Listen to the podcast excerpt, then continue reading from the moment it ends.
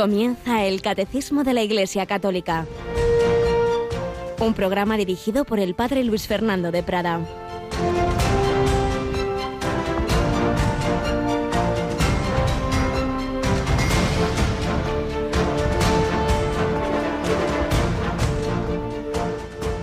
Bajé al taller del alfarero. Cuando le salía mal una vasija de barro que estaba torneando, volvía a hacer otra vasija tal como a él le parecía. Entonces el Señor me dirigió la palabra en estos términos. ¿No puedo yo trataros como este alfarero, casa de Israel? Pues lo mismo que está el barro en manos del alfarero, así estáis vosotros en mi mano, casa de Israel. Alabado San Jesús, María y José, muy buenos días en este jueves 28 de julio de 2022.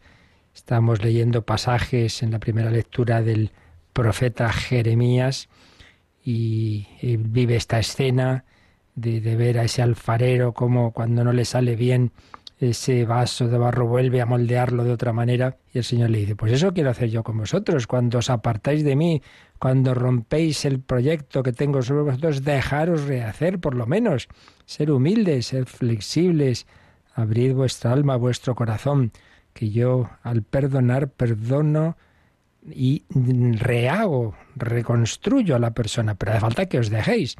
Pues esa es la santidad, dejarse hacer a imagen y semejanza plena de Dios, a imagen de Cristo, que es la imagen perfecta, es la imagen visible del Dios invisible. Cuando Dios creó al hombre tenía ya un modelo, el modelo era Cristo. Realmente al crear a Adán, Él está ya pensando en Cristo. Él es el modelo. Luego hemos estropeado el modelo con o, la realidad, no el modelo, no, perdón, hemos estropeado la realización en nosotros por los pecados, pero si somos humildes y nos dejamos convertir, el Señor rehace y saca la santidad.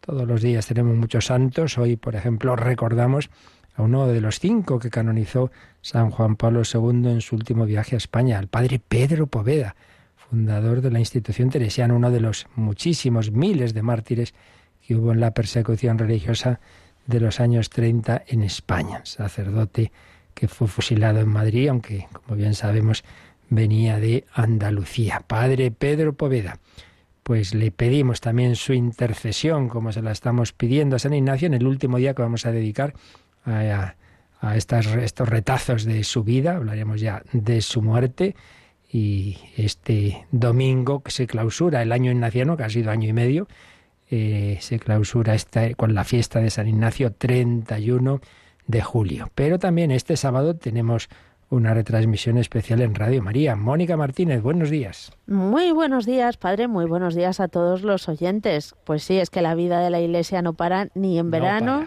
Ni, ni, en ningún día. Así que este mismo sábado tenemos la toma de posesión de Monseñor Luis Javier Argüello como arzobispo de Valladolid y por supuesto Radio María lo va a retransmitir a partir de las 11 de la mañana hora peninsular. Es decir, las 10 en Canarias.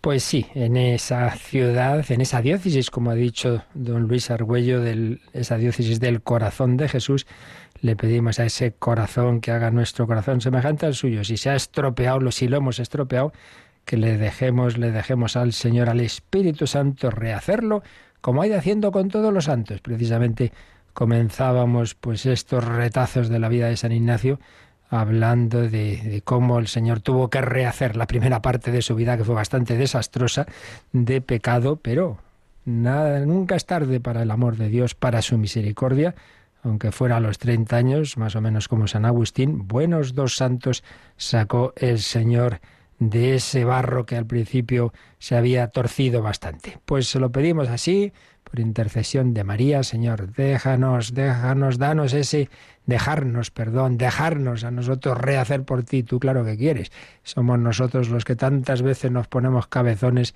y no te dejamos rehacer el barro. Sí, que el Espíritu Santo, por mediación de María, transforme nuestro barro, saque de nosotros tu plan de santidad.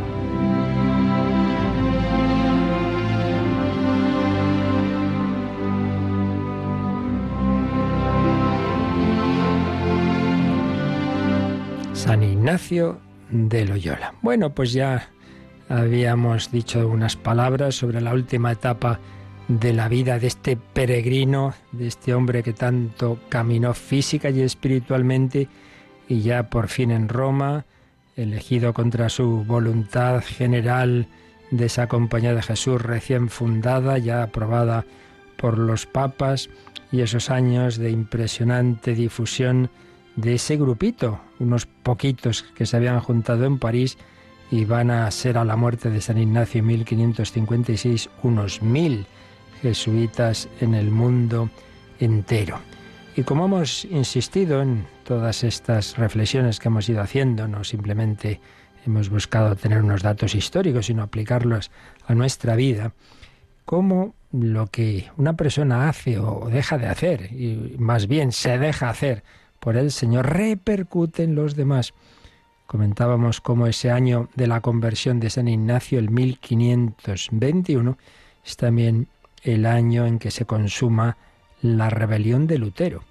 Desde luego, Íñigo en su conversión no tenía presente para nada a Lutero, probablemente en aquel momento ni sabía quién era, pero se ha presentado muchas veces, se ha, se ha mostrado pues esas dos figuras tan decisivas para bien y para mal, como un decir que sí al Señor en, el, en esa conversión de Íñigo de Loyola, pues da lugar no solo a su propia santidad, sino a tantos regalos a la Iglesia, los ejercicios espirituales, la compañía de Jesús, lo que va a implicar, pues con un Francisco Javier, patrono de las misiones y tantos otros santos tan decisivos, los colegios que, que se iban a fundar y toda esa labor, pues precisamente de, de trabajar en, en, Europa rota por, por la crisis protestante, en muchos casos, pues intentar parar ese, esa ruptura y, y rehacer esa unidad de la Iglesia, ese servicio a los papas, en fin, tantas y tantas consecuencias que iba a tener la conversión y el seguimiento de, San Ignacio a Jesucristo, nuestro Redentor.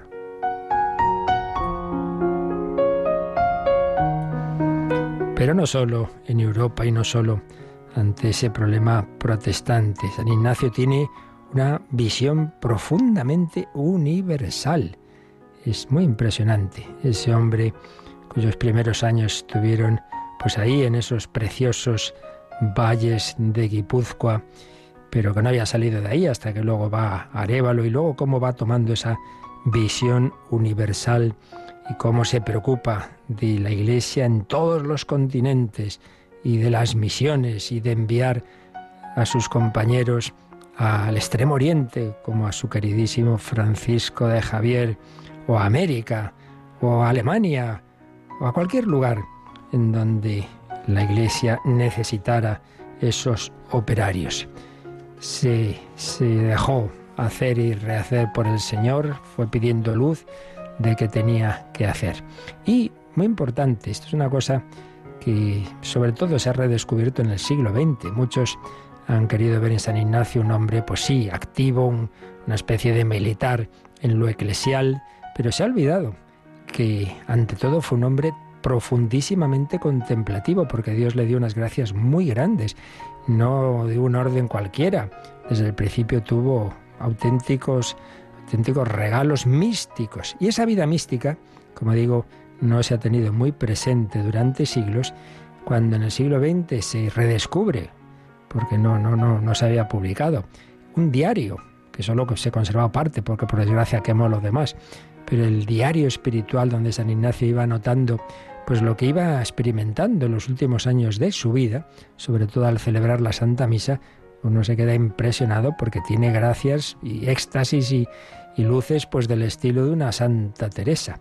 Claro que sí, los hombres de gran acción fecunda en la Iglesia han sido también hombres y mujeres de profunda contemplación. También todos los datos nos hablan de su amor, porque lo mismo también se le ha visto, bueno, así un gobernante frío, nada de eso, nada. Amaba paternalmente, con detalles incluso maternales, a sus súbditos y era muy amado también por ellos. Potenciaba la libertad de cada uno. Sí, claro que le daba importancia a la obediencia, pero por otro lado, él quería que cada uno pusiera todas sus, capacidades, con todos los dones que Dios le había dado al servicio de, la Iglesia, nada de anular la personalidad. Y este hombre, que había comenzado su primera conversión con grandes penitencias, pues eso que hizo que su salud se resintiera toda la vida de esas excesivas penitencias y fatigas de tantos caminos a pie de mala manera. Por eso luego él pues vio que, que, que había que ser más prudente de lo que él había sido con el tema de las penitencias. Toda la vida se resintió y los últimos años fueron de muchas enfermedades, de muchas indisposiciones, cada vez más. En 1555 él ya nombró vicario al padre Nadal con plenos poderes porque veía que en cualquier momento el Señor le podía llamar.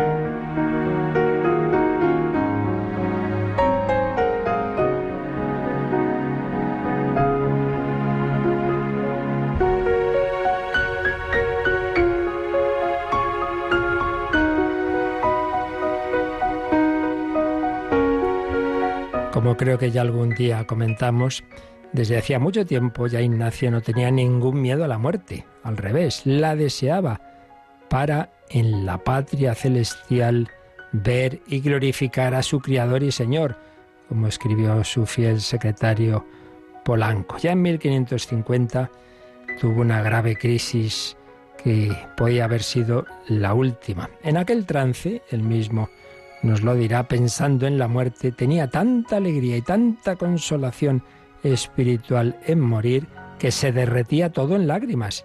Y esto vino a ser tan continuo que muchas veces dejaba de pensar en la muerte por no tener tanto de aquella consolación.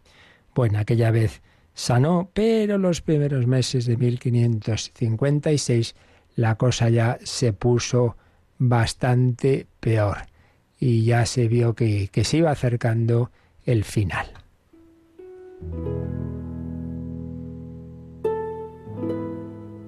El 8 de febrero hacía un mes que no podía levantarse de la cama, no podía celebrar la misa, se había notado así, y tenía que contentarse con la comunión. A principios de junio parecía que reaccionaba, pero el día 11 del mismo mes volvió a recaer. En julio, con el calor de Roma, le mandan los médicos a una pequeña finca, una viña, decían, del colegio romano, a ver si ahí mejoraba. Parecía que sí, pero enseguida se vio que no. Volvió pues a la casa de, Roma, la casa eh, generalicia, y bueno, pues sí, estaba mal, pero la verdad es que no se dieron cuenta de que ya era llegaba el final, no se dio cuenta más que el propio Ignacio.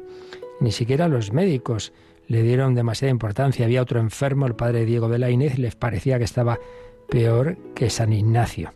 Sin embargo, San Ignacio, pues sí, veía que ya llegaba el final, pidió que el médico, que era también un sacerdote, lo visitase y el jueves, día 30 de julio, mm, por la tarde, mandó llamar al padre Polanco y le dijo que convendría que fuese a ver al Papa a informarle de que estaba muy al cabo y casi sin esperanza de vida temporal, y que humildemente suplicaba a su santidad le diese su bendición a él y al padre Laínez, que también estaba en peligro. Polanco le dijo que los médicos no veían síntomas de gravedad, que si le importaba, esperaba para el día siguiente, tan mal se siente, yo estoy que no me falta sino expirar. Polanco preguntó al médico, el médico dijo que no lo veía para tanto, dijo, si, padre, si puede, espero mejor a mañana porque así aprovecho, hago otras gestiones. Ignacio le contestó, yo holgaría más hoy que mañana, o cuanto más presto, pero haced como os pareciere yo me remito enteramente a vos. San Ignacio dice, yo preferiría que lo hiciera hoy, pero lo que os decía antes, no pensemos que era un mandón, ni siquiera en esa última petición de su vida y ante la muerte, pues se abandonó. Dice, bueno, pues como usted vea. Y en efecto, Polanco no fue. Parece que cenaba bien, esa misteriosa mejoría que muchas veces tienen los enfermos un poco antes de morir, pero se quedó un hermano enfermero eh, con él por la noche y vio que se estaba poniendo mal. De vez en cuando repetía, ay Dios y el nombre de Jesús. Fueron sus últimas palabras, Dios, Jesús. Y al amanecer los padres encontraron a San Ignacio in extremis. Entonces fueron corriendo, avisaron, fueron a buscar al capellán para que le diera los sacramentos, no lo encontraron. Polanco se fue disparado a ver al Papa y le explicó que se moría San Ignacio y cuando volvió. Ya había muerto. No llegó pues esa bendición que había pedido San Ignacio, no llegaron, no llegó el capellán con los óleos, no fue una de esas muertes de muchos fundadores que se reúnen ahí, los compañeros, últimas palabras, una bendición a todos, no, se fue así, a lo tonto, a lo tonto, sin nadie prácticamente a su lado, nadie se había dado cuenta de su gravedad, pues también nos enseña que uno puede servir al Señor de una manera humilde, discreta, y parece como que no hace nada en su casa, en su trabajo, y lo mismo, una muerte que no es, pues ya digo, así como con mucha eh, solemnidad de toda esa comunidad reunida y, y, esos consejos, sino con mucha sencillez. Bueno, aún peor fue Javier, lo peor entre comillas, claro, que muere en aquella isla sin un sacerdote, solamente un hermano religioso a su lado, solo, sin, sin, sin ningún otro compañero. El Señor murió así, en la cruz. Por eso confiemos, el Señor va haciendo un camino de santidad con cada uno de nosotros y es distinto tanto el camino en la vida como en la muerte. El padre Polanco vio todo esto bajo el aspecto de la humildad de Íñigo, que teniendo tanta certitud, escribían entonces, de su tránsito, no quiso llamarnos para darnos su bendición, ni nombrar sucesor, en tanto que se hace la elección, ni cerrar las constituciones, ni hacer otra demostración alguna, que en tal caso suelen algunos siervos de Dios, sino que como él sentía tan bajamente de sí mismo y no quería que en otro, que en Dios nuestro Señor estribase la confianza de la compañía, pasó al modo común de este mundo. Y por ventura debió el de alcanzar esta gracia de Dios, cuya gloria sola deseaba, que no hubiese otras señales en su muerte. Eso sí, nada más morir, por toda Roma empezó a extenderse, ha muerto el santo, ha muerto el santo, todo el mundo quería visitarlo y empezaron los signos pues de realmente de una persona santa que, había muerto y como pues pronto eh, todo se vieron los frutos de esa vida y de esa muerte. Había fallecido en torno a las seis o siete de la madrugada del inicio del 31 de julio de 1556. Fue sepultado en lo que entonces llamaba la iglesia de Santa María de la Estrada, hoy es la preciosa iglesia del Jesús. Fue beatificado en 1609 y recordemos canonizado el 12 de marzo de 1622 en aquella jornada gloriosa para la Iglesia y particularmente para la Iglesia en España, porque en esa canonización se canonizó ni más ni menos que a San Ignacio de Loyola, a San Francisco Javier, a Santa Teresa de Jesús, a San Isidro Labrador y, por no ser todos españoles, a San Felipe Neri, otro santo contemporáneo de San Ignacio, pero italiano. Pues terminamos con esto, estas pinceladas de la vida de San Ignacio de Loyola y yo sobre todo os aconsejo que uno de los frutos, uno de los carismas que Dios nos dio a través de él, que son los ejercicios espirituales, pues hagáis lo posible por practicarlos las diversas formas en que se pueden hacer, el ideal siempre pues varios días de recogimiento en silencio, y si no pues en las adaptaciones que uno pueda, pero sin duda que ha sido un inmenso regalo que para algo lo suscitó Dios para estos tiempos, estos últimos siglos y para nuestra época realmente no creo que haya una práctica espiritual, aparte evidentemente de la liturgia, que va por otro lado, tan recomendada por el magisterio de la Iglesia. Pues que nos aprovechemos de lo que el Señor nos ha ido dando a través de todos los santos, a través de cada uno nos va dando unas lecciones, unas enseñanzas a través de Santa Teresa, de San Juan de la Cruz, de Santa Teresita y de San Ignacio de Loyola.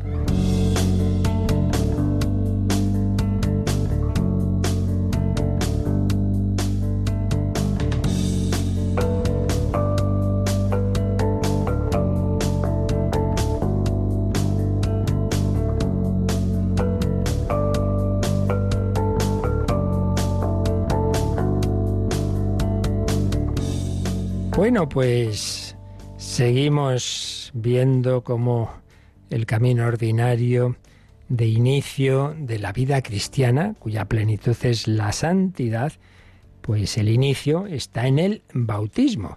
Estamos ya terminando casi, nos queda poquito de explicación de lo que el catecismo de la Iglesia Católica nos dice de este primer sacramento, sacramento del bautismo. Estamos en el último apartado se titula La gracia del bautismo y donde vemos las gracias diversas, los efectos que el bautismo tiene. Vimos en primer lugar cómo perdona y elimina todos los pecados, el pecado original y los pecados personales que haya podido tener si el que se bautiza ya tenía una edad. Luego vimos una criatura nueva, como el Señor da una vida, una vida divina una participación de su naturaleza divina, nos da la vida filial, nos da la gracia santificante, la amistad con Dios en Cristo, que implica pues las virtudes teologales, las virtudes morales, los dones del Espíritu Santo. Y después hemos estado viendo cómo a la vez que el Señor nos une a sí mismo, nos da esa vida divina, eso implica también, si nos hace hijos de Dios, es que somos hermanos. Pues sí, nos hace miembros de la familia de Dios que es la Iglesia, el cuerpo místico de Cristo, la incorporación a la Iglesia. Es lo que hemos estado viendo hasta ayer y veíamos también que esa incorporación a la Iglesia implica también el vivir esa vida divina que comporta la obligación de dar testimonio. El cristiano que ha recibido ese nuevo nacimiento, esa nueva vida, está obligado a confesar, veíamos en el 1270, a confesar delante de los hombres esa fe que ha recibido y a participar, cada uno según su vocación, en la actividad apostólica y misionera del pueblo de Dios. estás llamado a dar testimonio, ante todo con tu vida y con tu oración, pero también, según surgen las ocasiones, con tu palabra. Y luego hay personas especialmente llamadas a ese apostolado por una determinada vocación o a una misión. Por eso lo último que veíamos era la actividad misionera del pueblo de Dios. Todos tenemos una misión, todos debemos ser misioneros, todos debemos ayudar y colaborar a los que van a otros países a la misión, pero algunos en particular tienen esa llamada, esa vocación. Ignacio, por ejemplo, se quedó en Roma, era su misión, dirigir la Compañía Jesús desde Roma, y en cambio Javier se fue a las Indias, se fue a Japón, cada uno su vocación.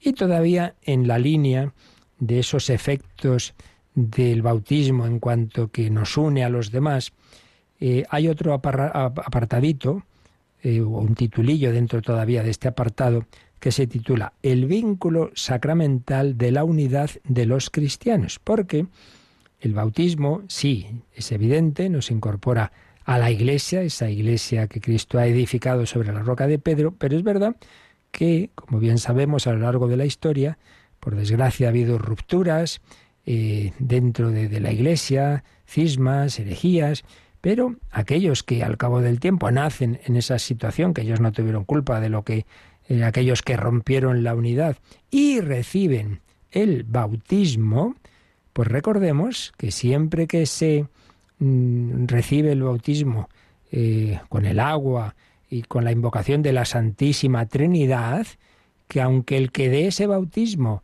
no sea ni siquiera cristiano, pues recordemos que podría ser un pagano, pero que hace el bautismo con la intención de hacer lo que hace la Iglesia. Eh, cuando son las palabras referentes a la Santísima Trinidad, eh, y con esa intención el bautismo es válido. Pues obviamente lo es en todas aquellas comunidades cristianas en las que existe, se mantiene esa fe en la Santísima Trinidad, esa fe en Jesucristo, Dios siempre verdadero, y esa, esa, esa fe en, en lo que significa el bautismo. Por eso se añade, el catecismo nos pone ahora un numerito, el 1271, que nos indica que ahí tenemos un punto mm, que llama, digamos, a la unidad plena en todos aquellos cristianos que aunque no pertenezcan, no están en plena comunión con la Iglesia Católica, pero han recibido válidamente el bautismo. Vamos a leer este número 1271. El bautismo constituye el fundamento de la comunión entre todos los cristianos e incluso con los que todavía no están en plena comunión con la Iglesia Católica. Los que creen en Cristo y han recibido válidamente el bautismo están en una cierta comunión, aunque no perfecta, con la Iglesia Católica. Justificados por la fe en el bautismo, se han incorporado a Cristo. Por tanto, con todo derecho se honran con el nombre de cristianos y son reconocidos con razón por los hijos de la Iglesia Católica como hermanos en el Señor. Por consiguiente, el bautismo constituye un vínculo sacramental de unidad, vigente entre los que han sido regenerados por él. Pues un texto importante que está prácticamente está todo él eh, basado en dos números del decreto del ecumenismo del Vaticano II, el Unitatis Redintegratio. Evidentemente aquí no vamos a volver a explicar lo que vimos en su día cuando hablamos de la explicando el credo, la parte de la Iglesia católica, la parte de la, de la pertenencia a la misma, la parte de la nota de la unidad, no podemos volver a explicar todo aquello. Aquí simplemente es el aspecto de que eh, en todas esas comunidades cristianas en las que se reciben, en las que creen todo lo que acabo de decir, evidentemente, ¿no? Si no, no serían cristianas, en Jesucristo como Dios. Hay algunos que se llaman cristianos y no creen en Cristo como Dios, no creen en la Trinidad, pues no son cristianos. Pero estamos hablando, pues, del mundo evangélico, estamos hablando, por supuesto, del mundo ortodoxo oriental, que vamos, tienen en común con nosotros el noventa y tantos por ciento, casi todo. Falta, pues, pues el reconocer la autoridad eh, real del sumo pontífice y dos o tres cositas más. En todos esos casos el bautismo es absolutamente válido y eso implica pues que lo que aquí se nos dice, ¿no? Esa incorporación a Cristo, ese ser cristianos, es entrar en esa vida divina y también una, un vínculo con nosotros no pleno, porque en efecto no, no tienen toda la comunión, pero em, desde luego mucho más cercano. Es un cristiano bautizado en otra, en otra comunidad que un pagano que no. Eso es, eso es claro, ¿no? Eh, tenemos en común pues, pues siempre eh, ese carácter del que enseguida hablaremos, ese carácter sacramental, esa filiación, ese ser hijos de Dios. Entonces, lo que aquí se nos indica es que los que han recibido ese bautismo válido, pues realmente ahí tenemos un punto de unidad que pues puede permitir pues muchas cosas en común más que con otras personas obviamente y desde luego mucho más que con otras religiones y mucho más que con quien no tiene ninguna fe en Dios nuestro Señor. Aquí nos recuerda algunos de esos números que, como digo, ya vimos y por tanto tampoco vamos a volver a explicar todo esto que no es fácil, todo este tema del ecumenismo y tal, pero por lo menos vamos a releer estos números que nos sugiere el, catecismo. En primer lugar, el 818, 818 lo vimos hablando de la nota sabéis esas notas de la Iglesia una, santa, católica y apostólica, pues cuando hablábamos de la una, la Iglesia una, la unidad de la Iglesia, ahí está este número 818 que ahora nos ha recordado el catecismo al hablar del bautismo. Lo releemos. Los que nacen hoy en las comunidades surgidas de tales rupturas y son instruidos en la fe de Cristo, no pueden ser acusados del pecado de la separación, y la Iglesia Católica los abraza con respeto y amor fraternos. Justificados por la fe en el bautismo, se han incorporado a Cristo. Por tanto, con todo derecho se honran con el nombre de cristianos y son reconocidos con razón por los hijos de la Iglesia Católica como hermanos en el Señor.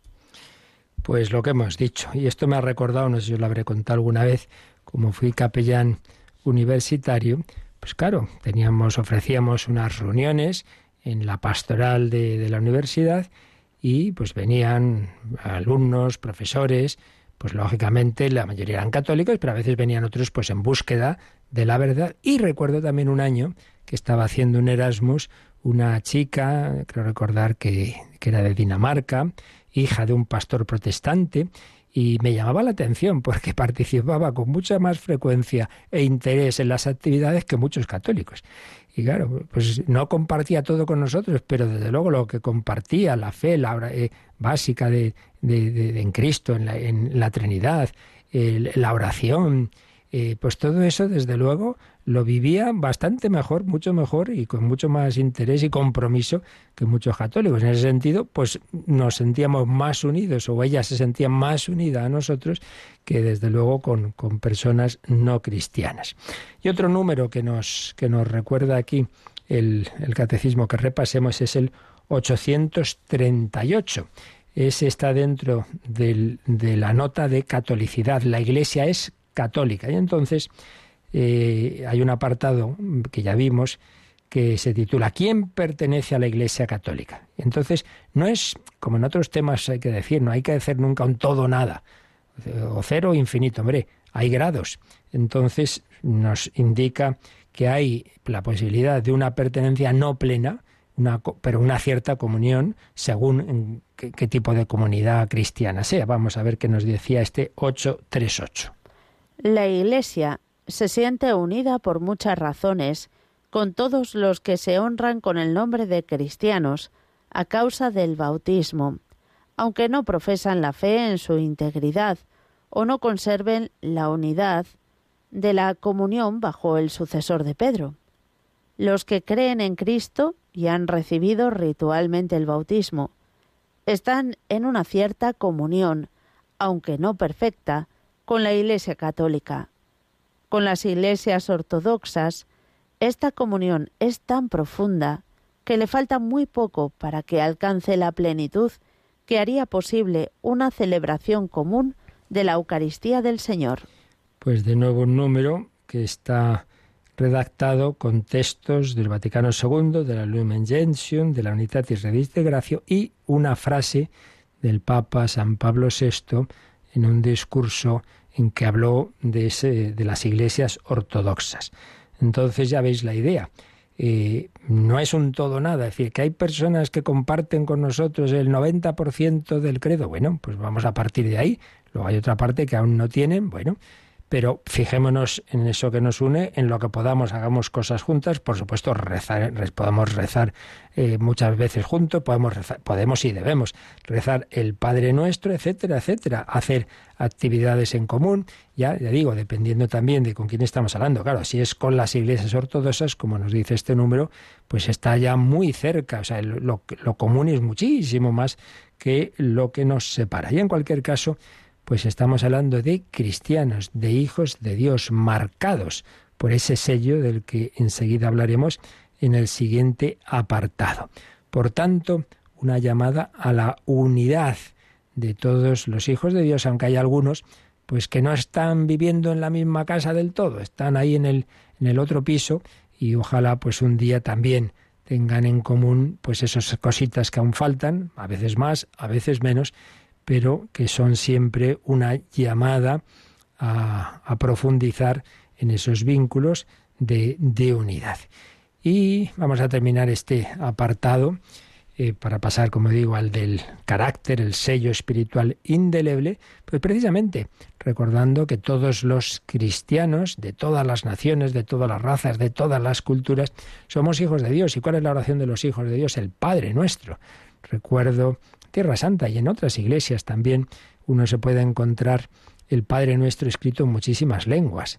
Es una maravilla, sería imposible, yo creo, no sé si habría ah, para que uno escribiera en todas las lenguas en que está eh, traducido el Padre Nuestro, pues anda, que no le saldrían hojas y hojas y hojas.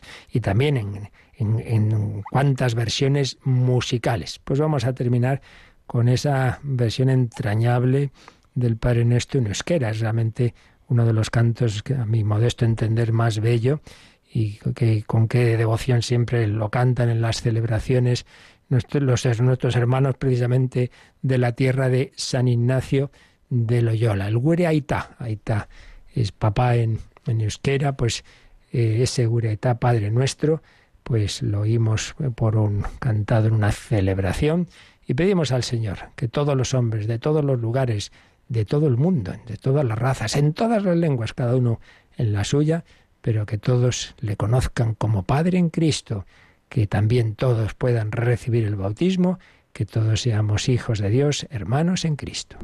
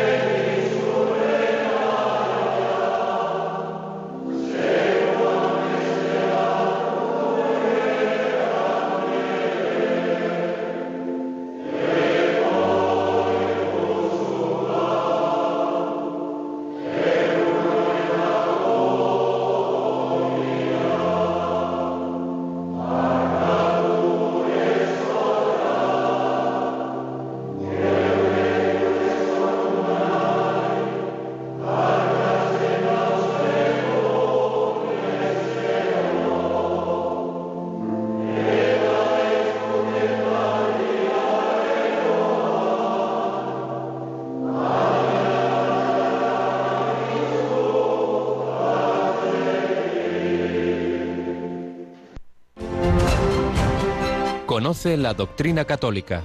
Escucha el catecismo de 8 a 9 de la mañana, de 7 a 8 en Canarias. Y los sábados a la misma hora profundizamos en los temas tratados en el programa En torno al catecismo.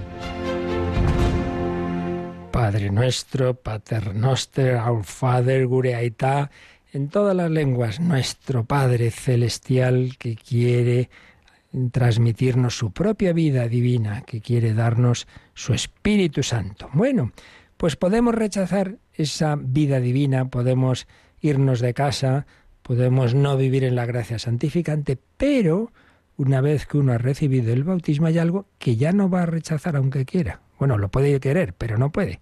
Y es que hay algo que queda siempre. Algo misterioso que no sabemos explicar porque estamos en el orden de lo espiritual y sobrenatural, pero la fe de la Iglesia y su tradición nos indica que hay una especie de, de, marca, de sello espiritual que no se borra, que es también una llamada a volver a casa, como el hijo pródigo. Bueno, pues es lo último de que nos va a hablar el catecismo en el último apartadito, dentro de este apartado general de los efectos o frutos de la gracia del bautismo, el último apartadito es un sello espiritual indeleble y tiene tres números, 1272, 73 y 74. Luego ya vendrán esos números de resumen de cada vez que terminamos un artículo del catecismo, pero eso ya lo veremos. De momento vamos a empezar lo que podamos con este, esta indicación, este apartado que se titula Un sello espiritual indeleble, mil, número 1272 incorporado a Cristo por el bautismo.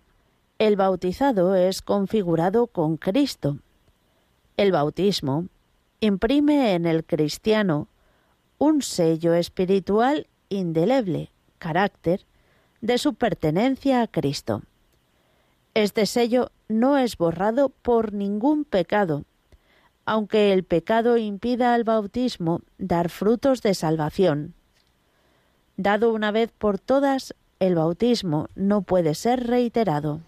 Bueno, pues tenemos estas cuatro afirmaciones, estas cuatro frases en este número 1272, que son distintos aspectos o matices de una realidad. La realidad es que el bautismo tiene un efecto, uno de los efectos del bautismo, ese nunca va a desaparecer. Nos dice lo siguiente. Primero, el bautismo incorpora a Cristo, configura con Cristo.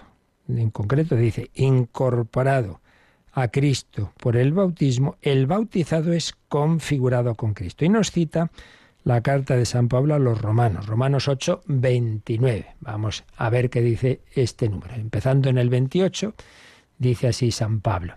Sabemos que a los que aman a Dios, todo les sirve para el bien. Esto es muy importante, dicho sea de paso. Cuando una persona realmente está buscando a Dios, buscando hacer el bien, amar a Dios, todo le sirve para el bien, también los disgustos, también los sufrimientos, también las cruces, también las muertes, todo está en el plan de Dios. ¿eh? No digamos esas tonterías, ¿qué le habré hecho yo a Dios para que me mande esta cruz? Pues no sé qué hizo nuestro Señor Jesucristo y la Virgen María, que unas cuantas cruces tuvieron, ¿no? O sea, no, no, no, nunca pensemos que el sufrimiento es señal de que el Señor no nos quiere, de eso nada. Para los que aman a Dios, todo, todo, todo les sirve para el bien, a los cuales Dios ha llamado conforme a su designio. Porque, ya empieza el 29, porque a los que había conocido de antemano, Dios nos ha conocido desde toda la eternidad, claro, a los que había conocido de antemano los predestinó a qué? A reproducir la imagen de su Hijo, para que Él fuera el primogénito entre muchos hermanos. Qué bonito es esto. Lo que os decía antes, Dios ha tenido ese sueño de, de configurar a miles de millones de personas humanas a imagen de su Hijo. El modelo es Cristo, el Hijo eterno de Dios. Se va a hacer hombre para que estas criaturitas, que somos los hombres, podamos entrar ahí en casa, podamos entrar a través del Hijo mayor, del hermano mayor, podamos entrar en la familia de la Trinidad. Pero para eso, pues hay que estar en Cristo, hay que, pues eso, parecerse a Él, cada uno con nuestra forma de ser, pero con las actitudes de amor al Padre, a los hombres y todas las virtudes.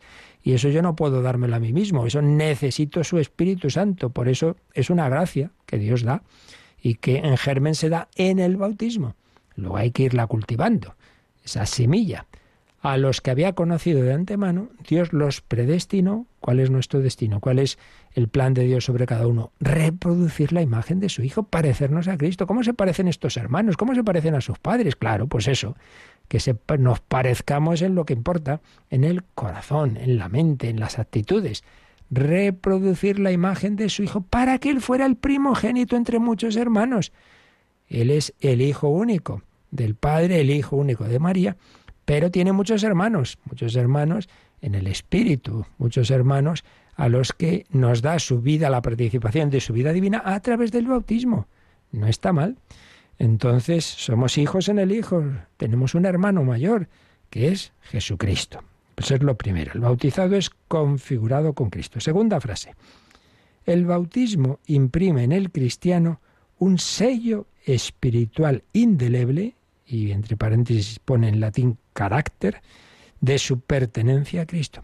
Por poner la, la, imagen, pues es como esa marca con la que se marca a, a las, los animales de, las reses, las, ovejas, lo que sea, ¿no? Eh, como indicando pertenecen a este rebaño. Bueno, pues somos del rebaño de Cristo.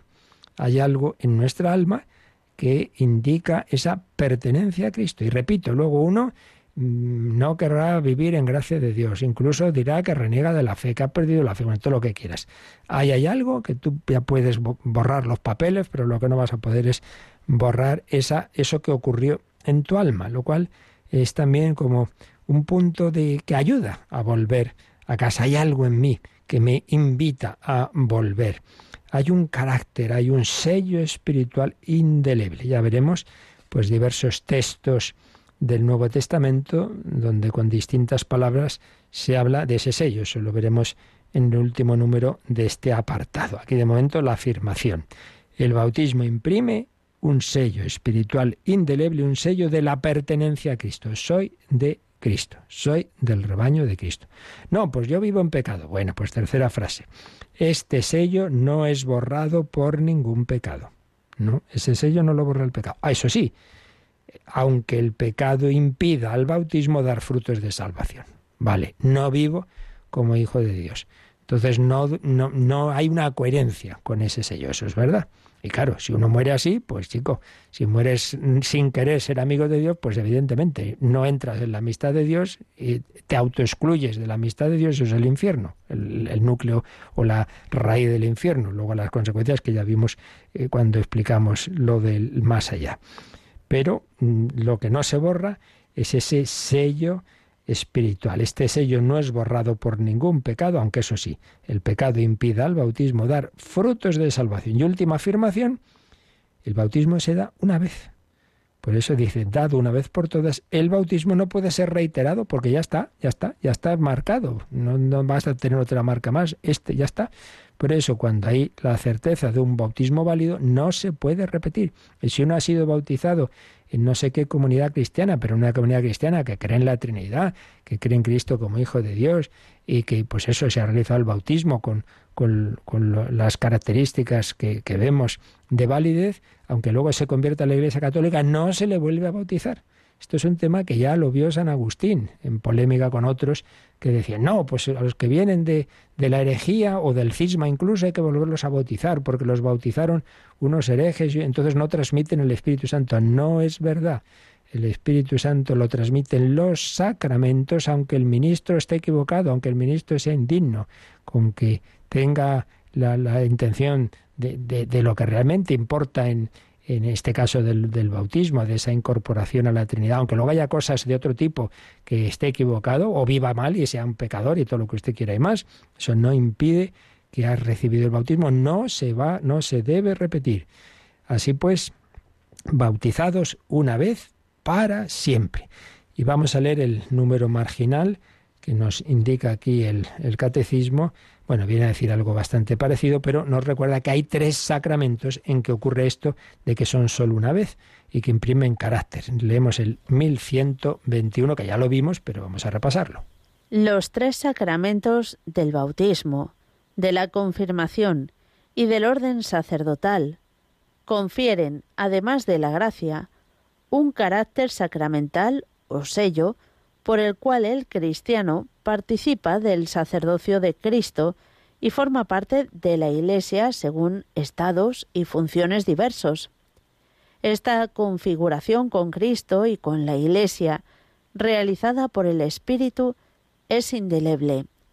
Permanece para siempre en el cristiano como disposición positiva para la gracia, como promesa y garantía de la protección divina, y como vocación al culto divino y al servicio de la Iglesia. Por tanto, estos sacramentos no pueden ser reiterados. Entonces, como veis, nos ha venido a decir algo bastante parecido, pero indicándolo no solo del bautismo, sino de la confirmación, que como hemos repetido y ya veremos más adelante, viene a ser como la plenitud del bautismo, y también para aquellos que hemos recibido la vocación del ministerio sacerdotal, pasa lo mismo con el sacramento del orden sacerdotal, a saber, que imprimen esa especie de marca espiritual y que solo se pueden recibir una vez, porque eso ya está hecho para siempre. Tres sacramentos, bautismo, confirmación y orden sacerdotal.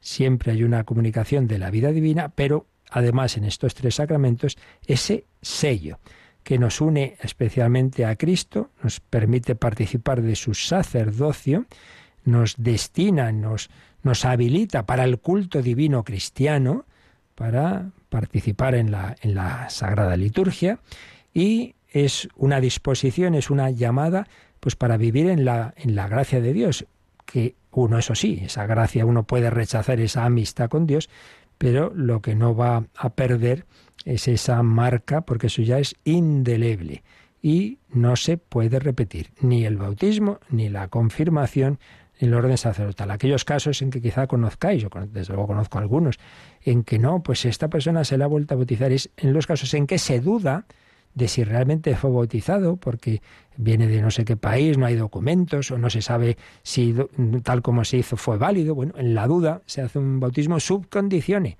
es decir, bajo la condición de si no hubiera sido bautizado valiente, bueno, pues por si acaso lo, lo, hacemos, pero si ya estaba bautizado, entonces no lo estoy bautizando ahora, porque eso solo es válido una vez.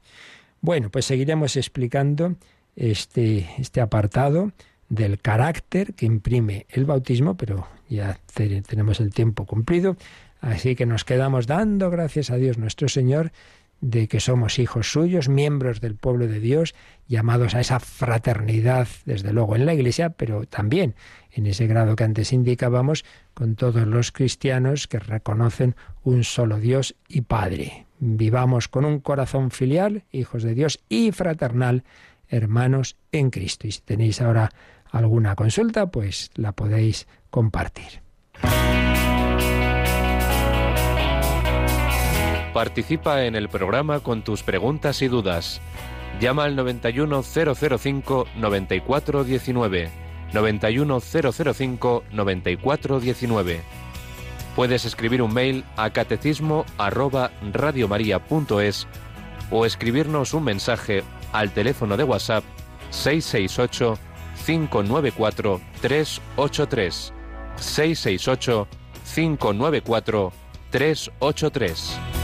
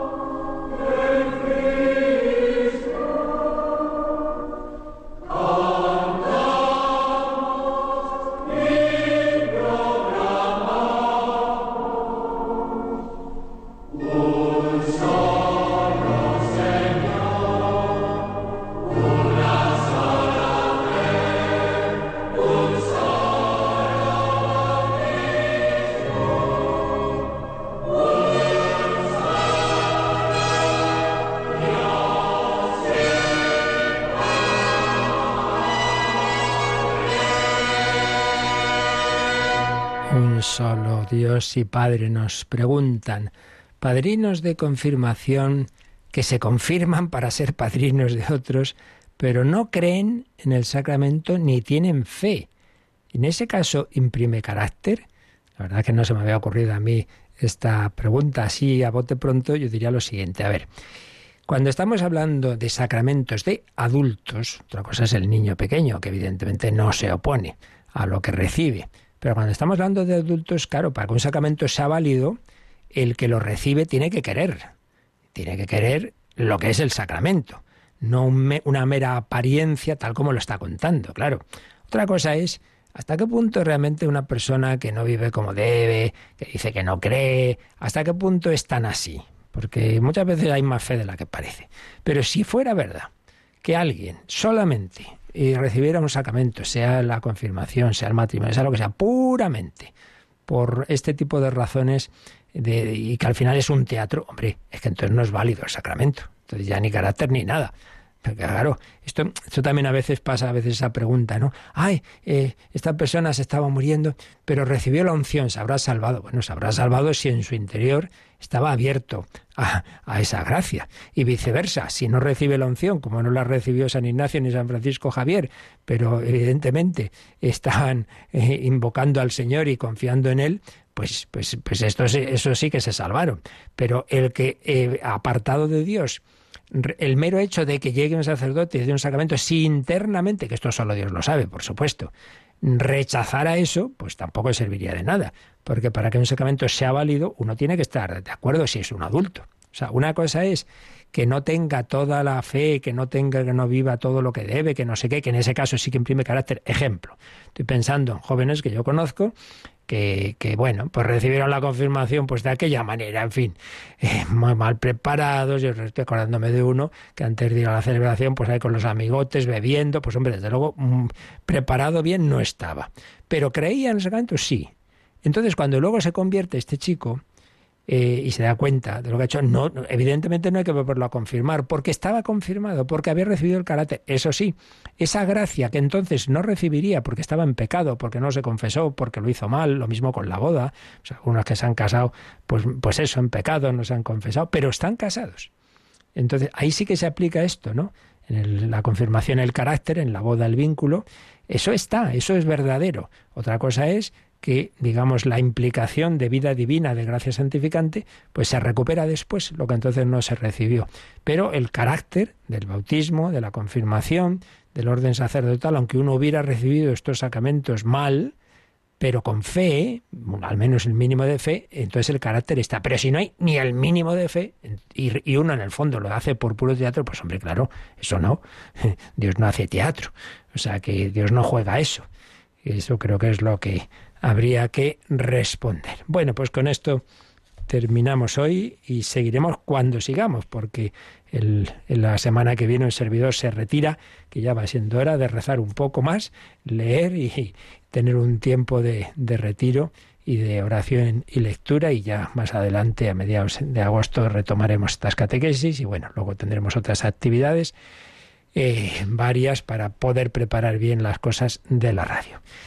Eh, y por tanto, pues las próximas semanas tendremos reposición de otras ediciones del Catecismo en que estábamos en la parte preciosa del, credo que nos habla de Jesucristo. Y os recuerdo que seguimos con las novenas del cura de Ars a mediodía y de San Ignacio de Loyola por la noche y que este sábado estaré, estaré aquí en antena con la retransmisión de la toma de posesión de Monseñor Luis Argüello como arzobispo de Valladolid.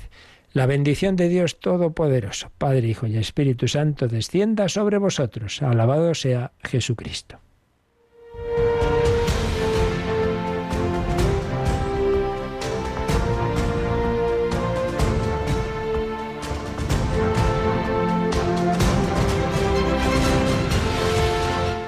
Han escuchado en Radio María el Catecismo de la Iglesia Católica, un programa dirigido por el Padre Luis Fernando de Prada.